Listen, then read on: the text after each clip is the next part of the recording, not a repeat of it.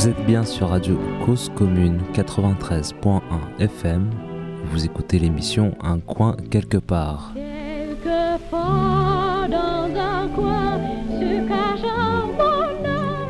Bonjour ou bonsoir. Quand vous écouterez cette virgule, soit à sa sortie le lundi à 14h30, soit lors d'une autre diffusion, ce sera jour ou nuit, aube ou crépuscule, mais toujours poétique. En avril 2020, la première virgule poétique d'un coin quelque part fêtait le premier anniversaire et la 20e émission. Là, j'en suis à la fin de la seconde année, avril 2021, et c'est la 44e, comme je suis passé à une fréquence bimensuelle sous l'insistance amicale d'Olivier, le directeur de Cause Commune. 20 plus 2 fois 12 égale 44. On a avancé sur plusieurs sujets, en tout cas en un an. Dans cette heure, vous entendrez les voix d'amis, actrices, complices, lisant des textes autour des sujets de l'émission d'un coin quelque part.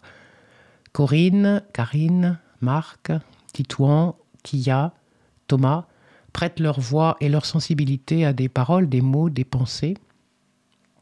Celui qui résume ou non plutôt éclaire ce que je cherche ici dans cette émission est celui de Vinciane Després dans son écrit Habité en oiseau.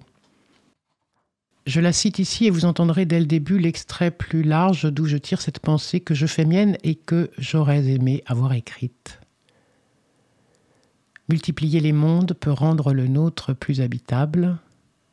Créer des mondes plus habitables, ce serait alors chercher comment honorer les manières d'habiter. Répertorier ce que les territoires engagent et créent comme manière d'être, comme manière de faire, manière d'être chez soi. Émaillé de musique, de chansons de plusieurs époques, ces textes que je vous invite ici à écouter sont une promenade. On y va? C'est parti.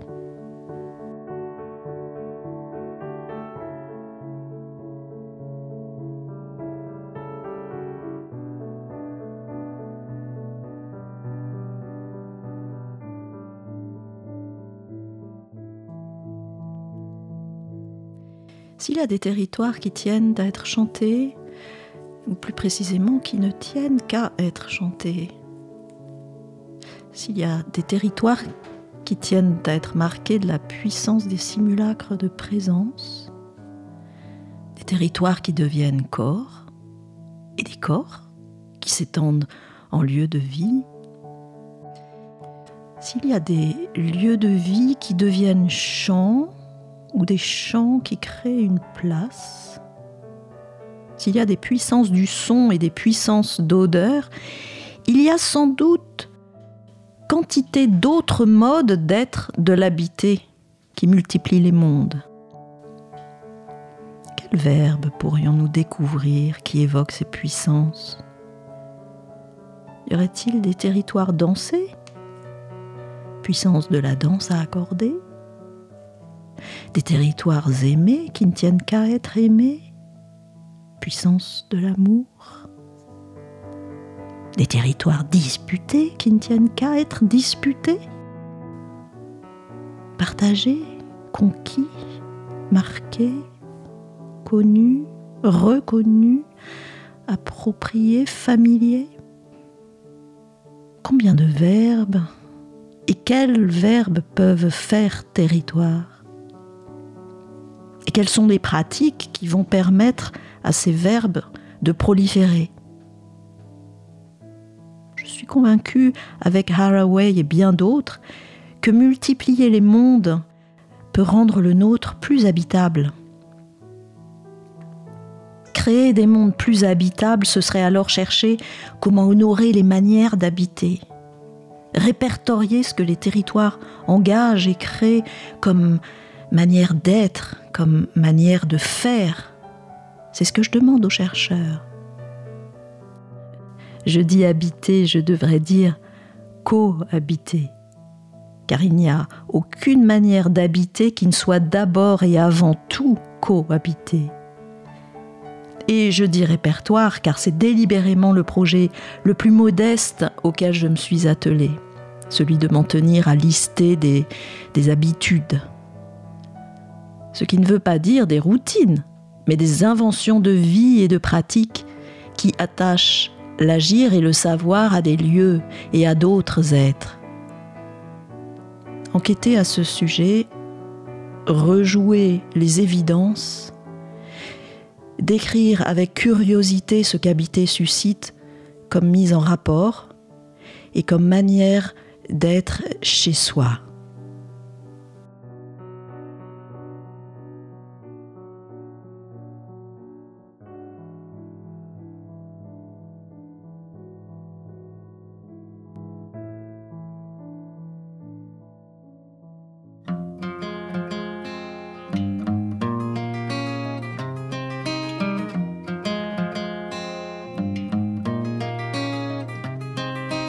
Bon de se barrer à la mer ou à la campagne.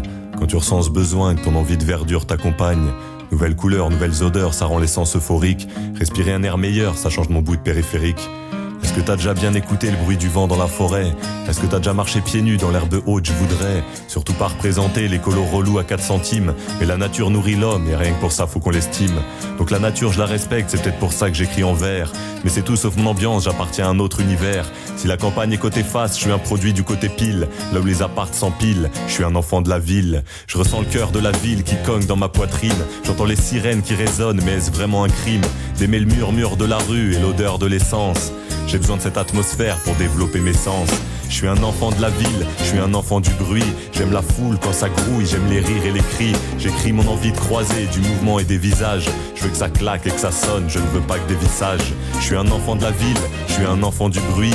J'aime la foule quand ça grouille, j'aime les rires et les cris. J'écris mon envie de croiser du mouvement et des visages. Je veux que ça claque et que ça sonne, je ne veux pas que des visages. Je trempe ma plume dans l'asphalte, il est peut-être pas trop tard pour voir un brin de poésie, même sur nos bouts de trottoir. Le bitume est un shaker où tous les passants se mélangent. Je ressens ça à chaque heure et jusqu'au bout de mes phalanges. Je dis pas que le béton c'est beau, je dis que le béton c'est brut. Ça sent le vrai, l'authentique, peut-être que c'est ça le truc. Quand on le regarde dans les yeux, on voit que s'y reflète nos vies. Et on comprend que slam et hip-hop ne pouvaient naître qu'ici. De traduire ce caractère d'urgence qui se dégage et qu'on vit comme une accoutumance. Besoin de cette agitation qui nous est bien familière. Je t'offre une invitation dans cette grande fourmilière. Je suis allé à New York, je me suis senti dans mon bain. Ce carrefour des cultures est un dictionnaire urbain.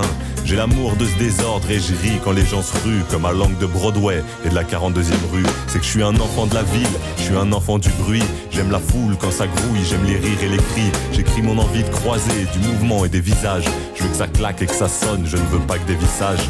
Je suis un enfant de la ville, je suis un enfant du bruit. J'aime la foule quand ça grouille, j'aime les rires et les cris. J'écris mon envie de croiser du mouvement et des visages. Je veux que ça claque et que ça sonne, je ne veux pas que des visages. Je me sens chez moi à Saint-Denis quand il y a plein de monde sur les quais. Je me sens chez moi à Belleville ou dans le métro new-yorkais.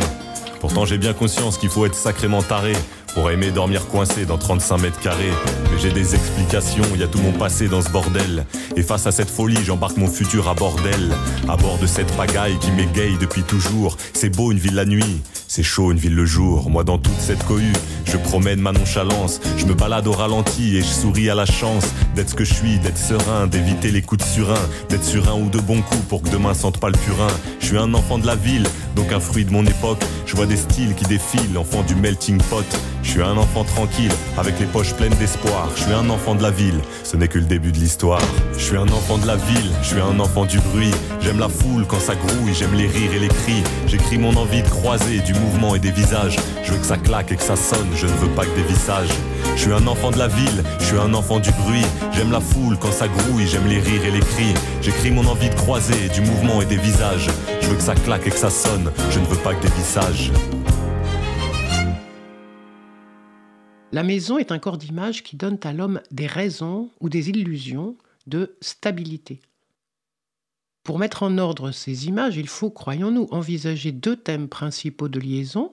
Premièrement, la maison est imaginée comme un être vertical, elle s'élève, elle se différencie dans le sens de sa verticalité, elle est un des appels à notre conscience de verticalité. Deuxièmement, la maison est imaginée comme un être concentré, elle nous appelle à une conscience de centralité. Nos maisons sont bâties sur d'autres maisons en marbre et bien droites, et celles-ci le sont sur d'autres. leurs fondations reposent sur des têtes de statues debout et sans main. Ainsi, dans la plaine, sous les oliviers, aussi bas que soient abritées nos chaumières, étroites, enfumées, une seule cruche près de la porte, tu crois habiter tout en haut, et alentour le vent t'éclaire, ou bien tu crois vivre en dehors des maisons, n'avoir aucune maison et tu marches nu, solitaire, sous un ciel d'un bleu ou d'un blanc effrayant, et une statue, parfois, pose légèrement sa main sur ton épaule.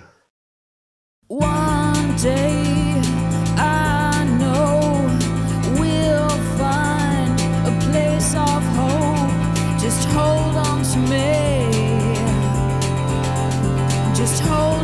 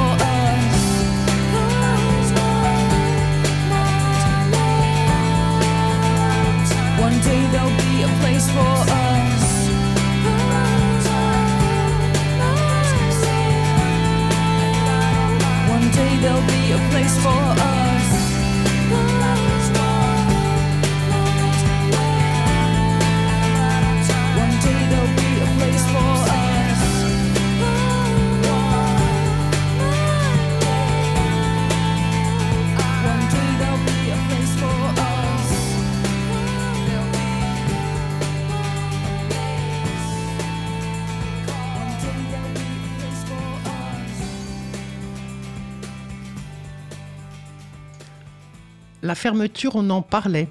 Le mot était omniprésent.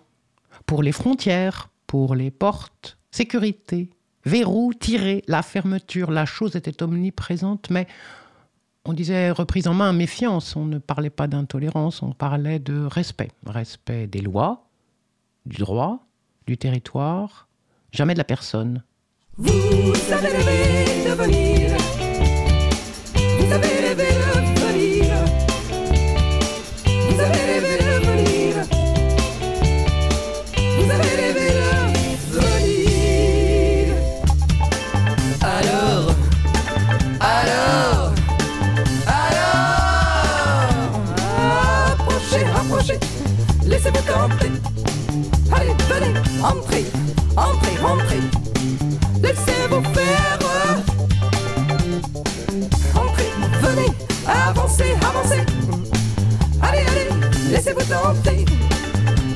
La belle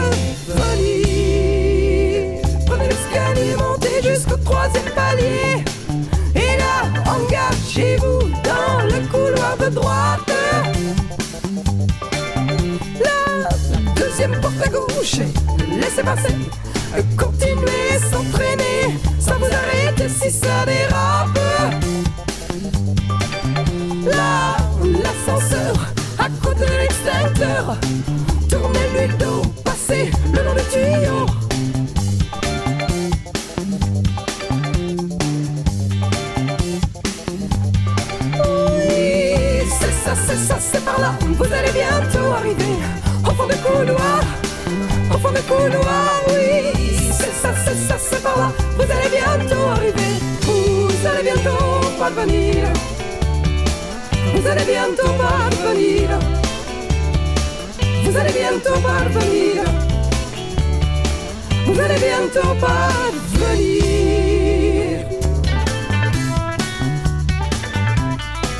Au fond du couloir à droite, comme c'est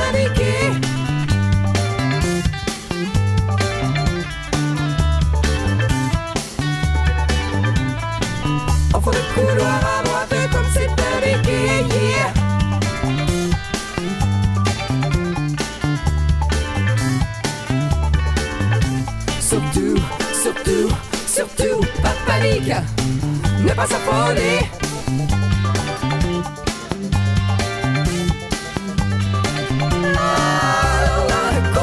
Comme ça, prenez l'escalier, montez ces marches, tournez à gauche, oui, c'est ça, c'est ça, c'est par là, vous allez bientôt arriver.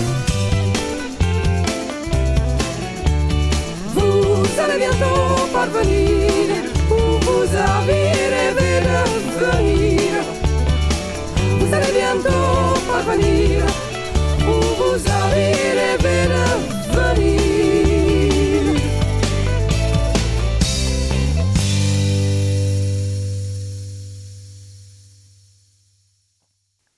Moi-même, il y a des moments où je me demande si j'ai tout mon bon sens. Quelquefois, je me pose la question. Parce qu'il m'arrive des choses que je ne peux pas expliquer. Comment expliquez-vous ça? Exemple, je rentrais de voyage. Je mets ma voiture au garage qui est juste en face de chez moi. Je sors ma valise. Distrait, je garde la clé de la voiture à la main et j'ouvre la porte de ma maison avec la clé de ma voiture. Le temps de réaliser, j'avais fait 30 km, alors que la route n'était même pas glissante. Je me suis dit, bon, puisqu'en ouvrant la porte de ma maison avec la clé de ma voiture, j'ai fait 30 km dans le sens de l'aller, en fermant la porte avec cette même clé, je vais faire 30 km dans le sens du retour. Hop Je referme la porte à double tour. Au lieu de 30 km, j'en ai fait 60. Je me suis retrouvée à 30 km de ma voiture, mais de l'autre côté. Je me suis dit, bon, je vais donner un simple tour de clé et je vais regagner mon point de départ. Hop La maison qui cale. Une maison qui venait de faire combien? 90 km au quart de tour, comme sur des roulettes. Elle cale. On ne sait pas pourquoi. Alors obligé de faire les 30 km à pied pour aller rejoindre ma voiture et pour constater devant ma voiture que j'avais oublié la clé de ma voiture sur la porte de ma maison.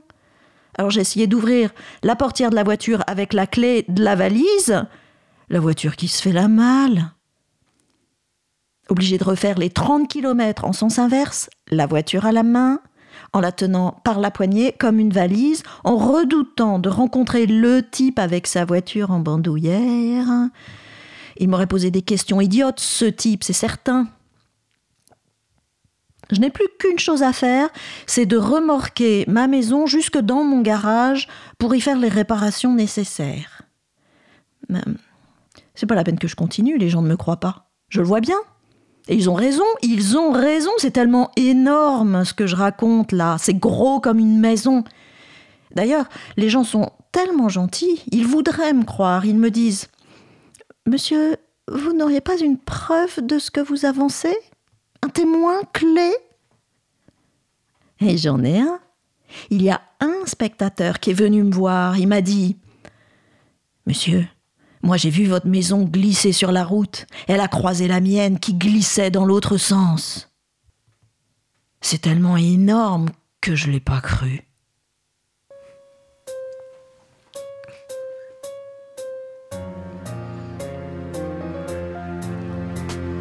Celui qui regarde du dehors à travers la fenêtre ouverte. ne voit jamais autant de choses que celui qui regarde une fenêtre fermée. Celui qui regarde du dehors à Celui qui travers la regarde du fenêtre dehors à ouverte. travers la fenêtre ouverte ne voit jamais autant de choses que celui qui regarde une fenêtre fermée. Il n'est pas d'objet plus profond, plus mystérieux, plus fécond. Plus ténébreux, plus éblouissant. qu'une fenêtre éclairée d'une chandelle. Chandelle. Chandelle. Il n'est pas d'objet plus profond, plus mystérieux, plus fécond, plus ténébreux, plus éblouissant qu'une fenêtre éclairée d'une chandelle. Celui qui regarde du dehors à travers la fenêtre ouverte ne voit jamais autant de choses que celui qui regarde une fenêtre fermée. Il n'est pas d'objet plus profond, plus mystérieux, plus fécond, plus ténébreux, plus éblouissant qu'une fenêtre, qu'une fenêtre éclairée d'une chandelle. D'une chandelle. Ce qu'on peut voir du soleil est toujours moins intéressant que ce qui se passe derrière une vitre. Ce qu'on peut voir au soleil est toujours moins intéressant que ce qui se passe derrière une vitre. Derrière une vitre. Dans ce trou noir ou lumineux. Dans ce trou noir ou lumineux. Celui qui regarde du dehors à travers la fenêtre ouverte. Ne voit jamais autant de choses que celui qui regarde une fenêtre fermée. Celui qui regarde du dehors à travers la fenêtre Celui ouverte qui regarde du dehors à Celui qui travers la regarde du fenêtre dehors celui à qui travers la fenêtre ouverte. Ne voit jamais autant de choses. Que celui qui regarde une fenêtre fermée. Celui qui regarde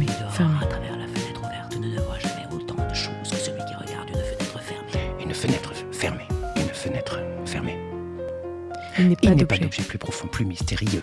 plus fécond, plus ténébreux, plus éblouissant Qu'une fenêtre éclairée d'une chandelle.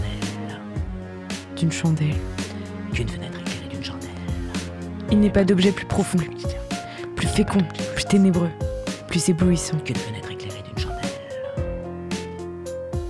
Ce qu'on peut voir au soleil Ce qu'on peut voir au soleil est toujours moins intéressant que ce qui se passe derrière une. Ce Dans- qu'on peut voir au soleil est toujours moins intéressant que ce Dans- qui se passe derrière une vitre. Dans- vite Dans ce trou. Dans- Dans ce trou. dans ce trou Dans- noir. Dans ce trou noir où lumineux vit la vie. Vit la Rêve vie, la vie. Rêve souffle la la vie, souffle la vie, Dans ce trou Souffle la noir vie. où lumineux vit Rêve la vie. Rêve la vie. Souffle la Souffle vie. vie. vit la vie, Dans ce rêve la rêve. vie, souffle la vie, rêve la vie. L'escalier tourne dans l'immeuble où je perche. L'escalier monte au septième où je crèche quand dans sa vrille. Je lâche une bille à la rambarde. J'écoute sa cascade jusqu'à la rue. Sa course tordue, je lâche un rot dans ses anneaux. Je sonne aux portes et mes jambes m'emportent. L'escalier gronde, que c'est quand même un monde. J'habite au 2 rue Papillon. Vous reconnaîtrez la maison. Chaque nuit, l'escalier me tourmente. Dans son puits, montent mes eaux dormantes. Je vois des pièges dans ses arpèges. L'escalier craque, la concierge me traque. À coups de trick, j'apprends la musique, leçon de morale. Dans la spirale et dans la cage, je promets d'être sage. Parole d'oiseau, derrière les barreaux. J'habite au 4 rue de la Lune. Ceci est un couplet nocturne. Chaque jour, je grandis de la sorte qu'un beau jour, je me baisse aux portes. Quant à l'amour, je tourne autour dans l'escalier quand elle me dit bonjour. C'est un rosier grimpant dans une tour contre la rampe. entre deux lampes. Et dans ses bras, je quitte la jungle. Sous le riz, nous quittons la mairie. J'habite au 6 rue de la Gaîté. La porte n'est jamais fermée. Ida n'aimait pas les portes. C'était une des choses qu'elle n'avait jamais aimées. Les gens devaient être là comme ça et, et ne jamais passer par une porte. Ida, dans la mesure du possible, évitait d'y penser. Les gens passaient toujours par la porte. Elle n'aimait pas sortir dîner chez les gens parce que là, il fallait passer par une porte. Le restaurant, c'était différent. Il n'y a pas de porte, vraiment. Elle aimait assez les pièces, mais elle n'aimait pas les portes. Andrew était différent. C'était tout naturellement qu'il passait par les portes. Il passait par une porte. Il était toujours le premier et le dernier à franchir le seuil de la porte. Seuils et portes, pour lui, allaient de soi. Hum, Ida et lui n'en parlaient jamais. On pourrait dire qu'il ne parlait jamais de rien, mais des portes, euh, il n'en parlait certainement jamais. Les Français disent qu'il faut qu'une porte soit ouverte ou fermée. Mais qu'elle soit ouverte ou fermée ne l'intéressait pas. Ce qui l'ennuyait vraiment, Ida, c'est qu'il y avait des portes. Ça ne l'ennuyait nullement d'attendre sous un porche ou dans un hall, mais elle n'aimait pas les portes. Naturellement, il était assez logique, vu son aversion pour les portes, qu'elle ne sorte jamais voir personne.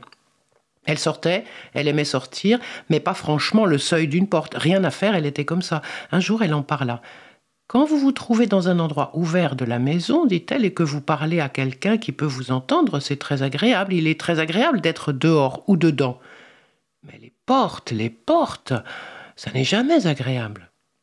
Avait-elle toujours été comme ça? Elle ne s'en souvenait pas. Les portes elles-mêmes, en un sens, elle ne s'en souvenait jamais. Ce n'était pas souvent qu'elle en parlait, elle, elle ne les aimait pas, c'est tout.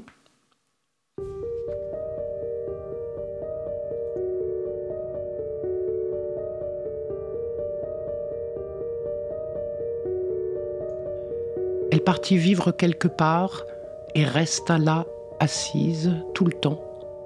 Elle n'avait même plus de chien, elle n'avait plus de ville, elle vivait seule et restait assise.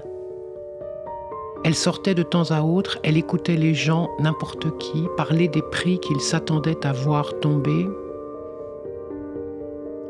Elle vit une pétition qui disait S'il vous plaît de l'argent pour les chômeurs et un tas de gens étaient groupés autour et regardaient. Ça ne l'intéressait pas, elle n'était pas une chômeuse. Elle restait assise tout le temps et ça lui suffisait toujours. C'était à la portée de n'importe qui. Quelqu'un s'était approché et lui avait demandé où était Arthur. Elle lui avait dit qu'Arthur était parti. Très vite, elle s'en était allée et personne, après son départ, n'avait plus su que dire. Il ne le savait pas, mais elle était partie. Ils auraient voulu lire des choses sur elle, mais c'était impossible, car on n'avait rien écrit. Ils se contentaient donc d'attendre.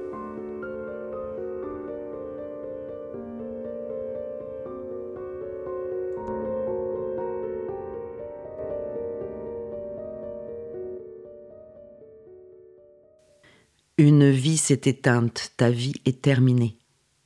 Tu trottinais dans les petites rues de Vienne, tu bossais, tu nettoyais, tu mènes laborieusement ta barque. Trois enfants. Leur as-tu fait cadeau d'une belle vie? Le temps s'est écoulé beaucoup trop vite.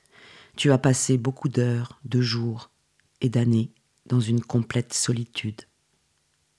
Tu t'es fatigué et tu es prête à présent à mourir. On vient maintenant te chercher pour faire de toi un beau cadavre. Non, tout n'est pas encore terminé. Voilà seulement que ton logement est libre, dans le septième arrondissement au premier étage. Maintenant qu'il est vidé par la municipalité de Vienne, un long tuyau orange jette à présent un regard par ta petite fenêtre qui donne sur ta rue. Et dans ta rue tranquille, il y a un conteneur à ordures. Le long tuyau avale tout de toi, le tapis en coco, ta vaisselle, tes chaussures, et le balai à franges, le vieux téléviseur et ta photo de mariage. Tes fleurs que tu arrosais sont maintenant dans le conteneur, entre ta descente de lit et ton chapeau rouge, et tout dans ce conteneur viennois est chiffonné. Mais toi, tu es heureuse car tu sais que tu ne pourras jamais emporter tout ça.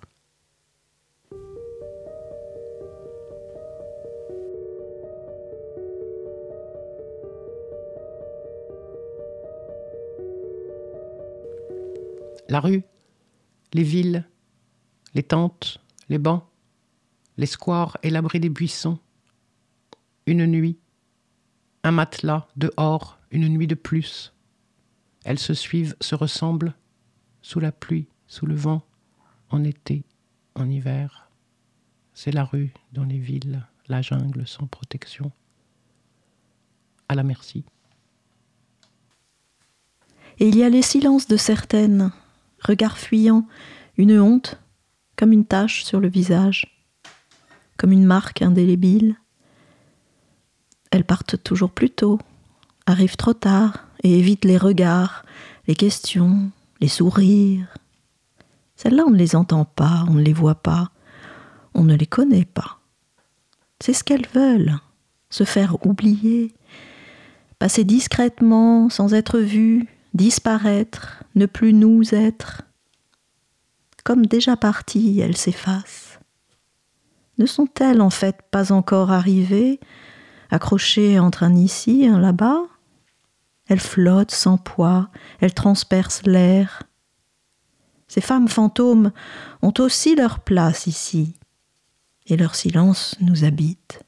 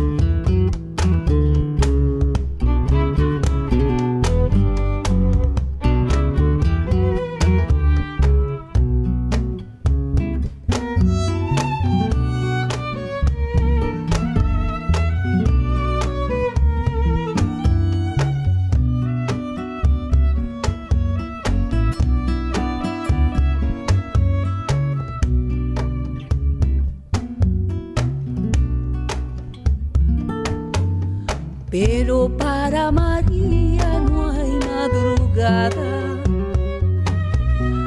Pero para María no hay mediodía. Pero para María ninguna luna alza su copa roja sobre las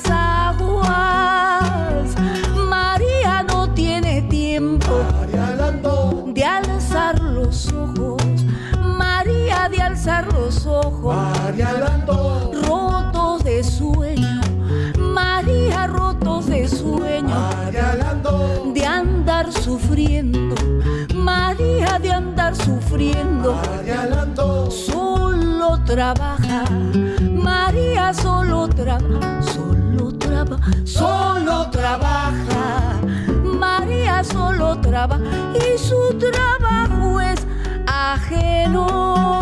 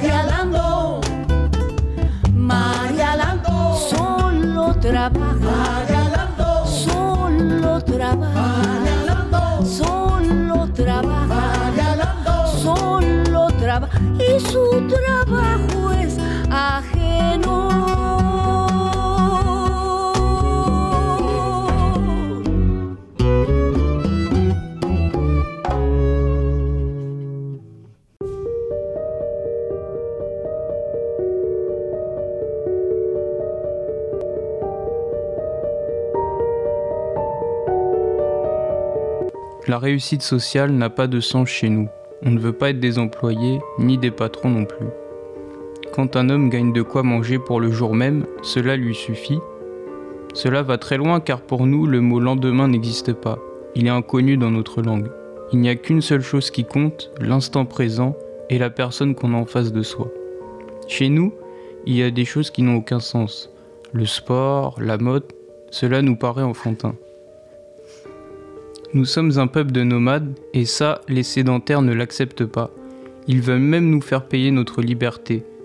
Dans le nomadisme, il y a des choses très belles. Les gens le savent ou le sentent. Nous, on aime l'espace. Dans les villes, il n'y en a pas.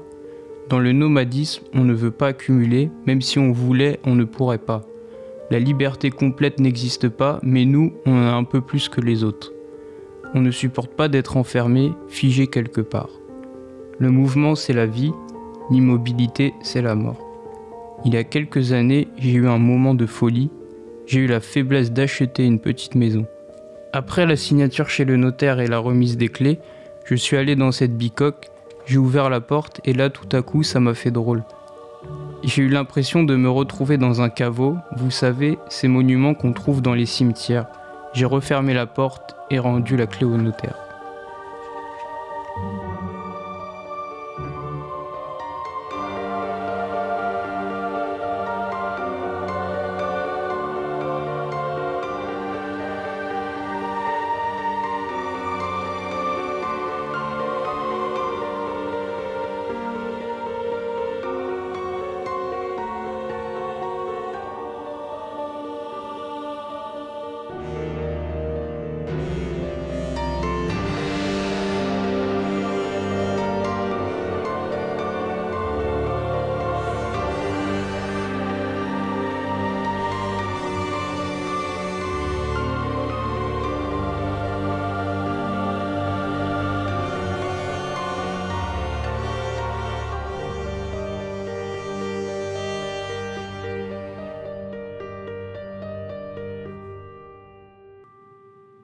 Un gîte pour dormir.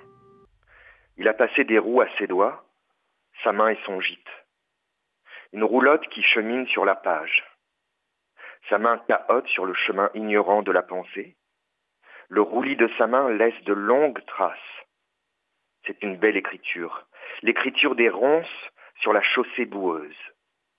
L'aube et son frima, la gelée qui enlace l'herbe verte, le froid sait bien dessiner la mouvance. La porte est entr'ouverte, le café fume, le vent vient partager un peu d'arabica. Le gitan regarde au dehors. Le vent vient lui serrer la main.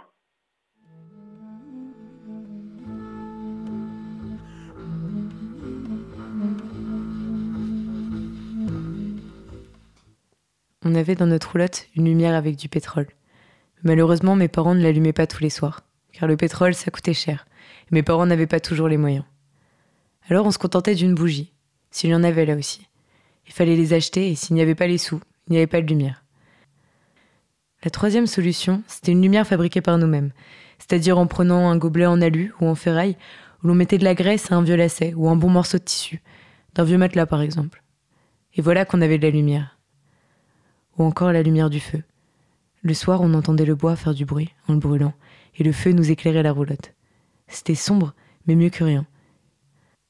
Et en plus, on n'avait pas de télévision, peut-être une radio, où là, il y avait juste la FM qui marchait, juste pour quelques minutes, pour entendre l'heure, car des fois, on n'avait même pas de montre. Et ce silence qu'il y avait. Malgré qu'on était une famille nombreuse, je me rappelle qu'on s'entendait même respirer, tellement il y avait un silence.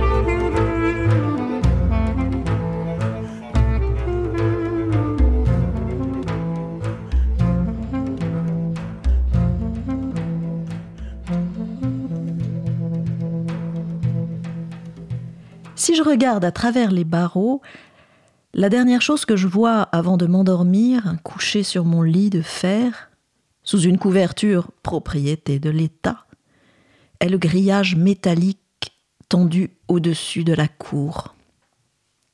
Cette image pourtant à ce jour n'a jamais trouvé sa place dans mes rêves. S'il m'est arrivé quelquefois de rêver que je sortais de prison, la vie en cellule proprement dite ne semble fournir aucune matière à mes rêves. Je crois simplement que pour l'instant, la prison n'intéresse pas les rêveux en moi.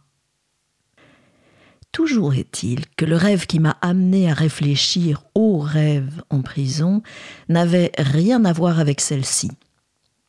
D'ailleurs, il était trop court pour qu'on puisse véritablement parler d'un rêve. Une femme marchait. Une femme que je n'avais jamais vue. Un visage ordinaire, un corps ordinaire, des habits ordinaires. Elle est passée devant moi une seconde, puis elle a disparu. Je ne me souviens plus des traits de son visage, seulement qu'il était ordinaire.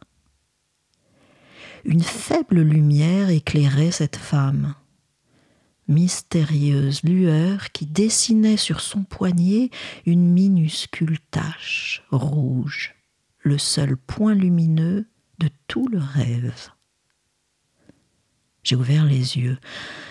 Pourquoi cette tache rouge a été la première chose que je me suis dite en m'éveillant et même peut-être avant de m'éveiller? J'ai frissonné. Comme n'importe qui, je rêve de tout et n'importe quoi. Les rêves sont le Dieu qui est en nous, ou bien le fou.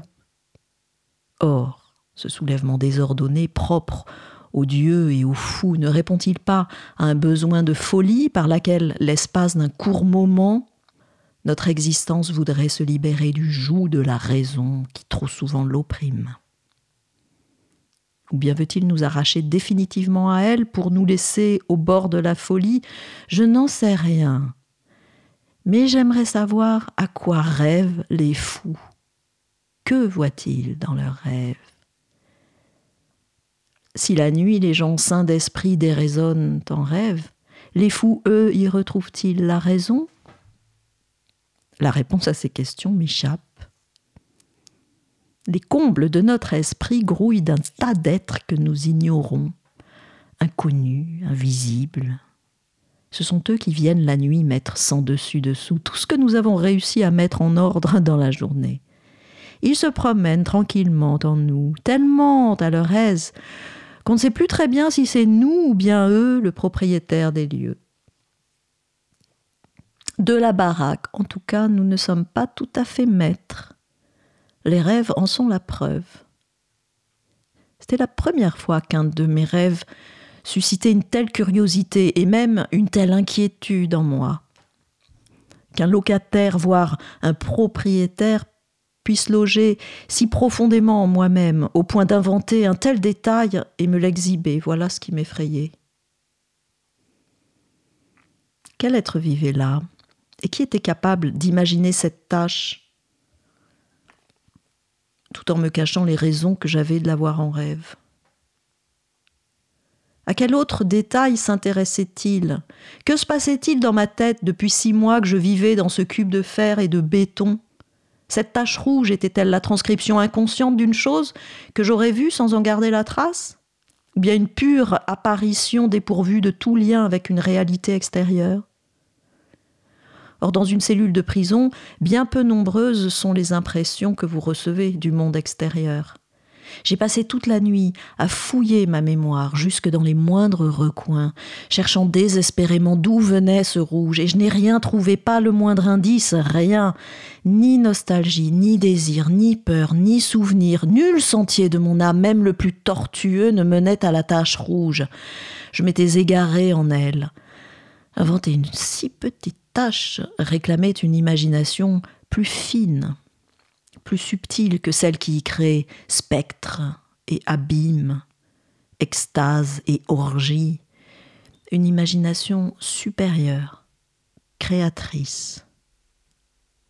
Et constatant cela, J'ai été pris d'effroi, réalisant qu'il existait au fond de moi-même une force secrète dont la puissance excédait tout ce que j'avais pu imaginer.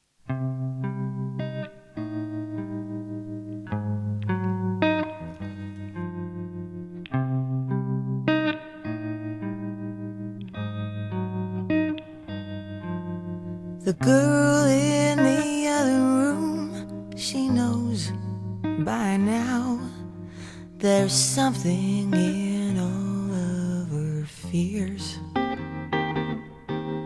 Now she wears it threadbare. She sits on the floor, the glass pressed tight to the wall.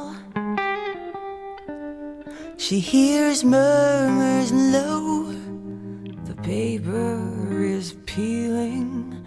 Her eyes staring straight at the ceiling.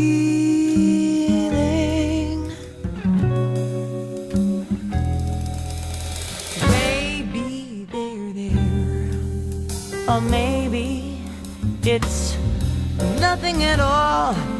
As she draws lipstick smears on the wall, the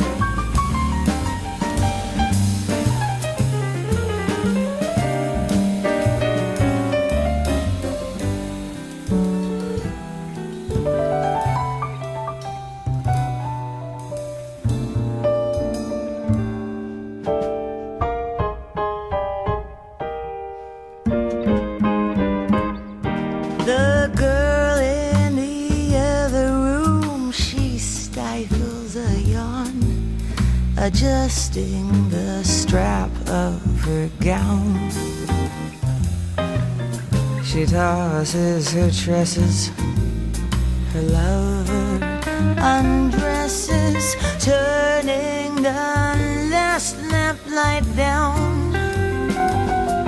What's that voice we're hearing? We should be sleeping. Could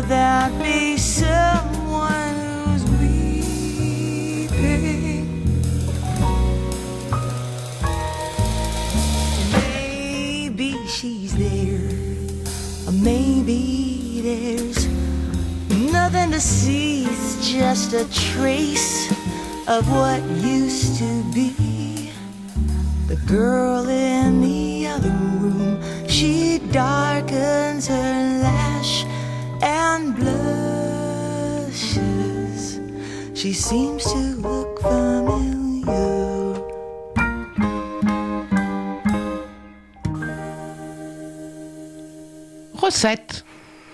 Prenez un toit de vieille tuile un peu avant midi. Placez à côté un tilleul déjà grand, remué par le vent. Mettez au-dessus d'eux un ciel de bleu, lavé par des nuages blancs. Laissez-les faire. Regardez-les. Si les poètes étaient moins bêtes, et s'ils étaient moins paresseux, ils rendraient tout le monde heureux. Pour pouvoir s'occuper en paix de leurs souffrances littéraires, ils construiraient des maisons jaunes, avec des grands jardins devant, et des arbres, plein de oiseaux.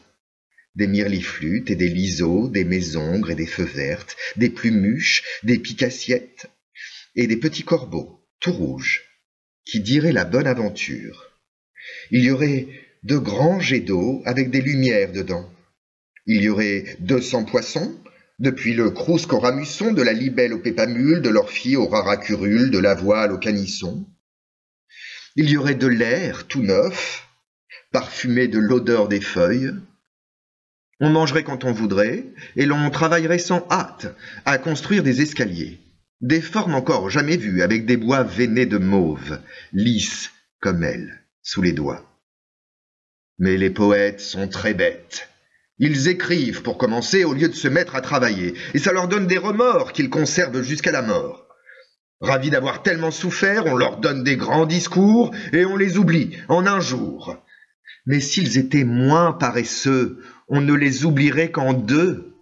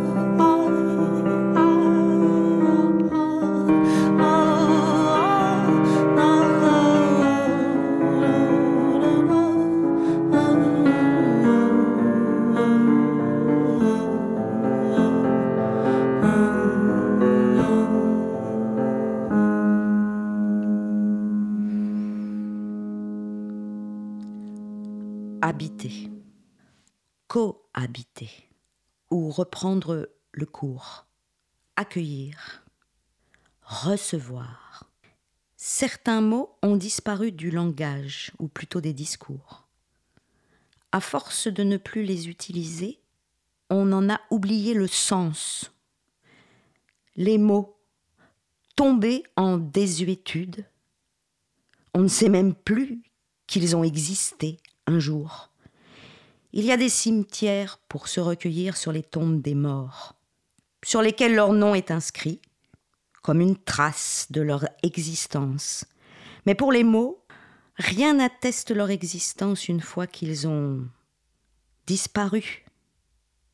Dans les livres, on trouve parfois une trace de leur passage, qu'on suit d'une histoire à l'autre, d'une époque à une autre.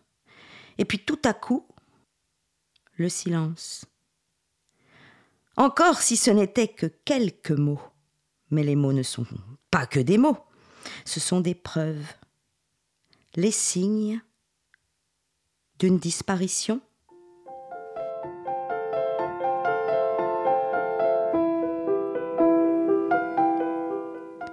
Je lisais, je m'en souviens. La promenade au phare. Ce moment où la maison est envahie par la végétation. Personne n'y est venu depuis des années. Dans le jardin, tout continue de pousser, mais en désordre. Un désordre plus effrayant que si rien ne poussait. Un artichaut au milieu des roses, une chose inexplicable. Et puis ces feuilles sur les branches, qui effleurent les fenêtres, puis tentent de pénétrer à l'intérieur. Le passage du temps. la destruction de vie patiemment construite au fil des années. Ces chambres rangées, cette cuisine où chaque ustensile était en place, la décoration qu'on avait mis tant de temps à concevoir puis à réaliser, tout cela détruit par l'absence. Pourquoi les gens ne venaient-ils plus? Et la bibliothèque, dont les livres s'usaient sous la poussière, s'usait à force de ne plus être lus? Je tournais les pages prises par la poésie, avec le sentiment pourtant que ce que je lisais était exactement ce qui était en train de se produire dans le monde réel, celui dans lequel je vivais, sans que j'en aie conscience. C'était étrange, ce sentiment de sentir quelque chose et de ne pas le sentir, de savoir et en même temps d'ignorer.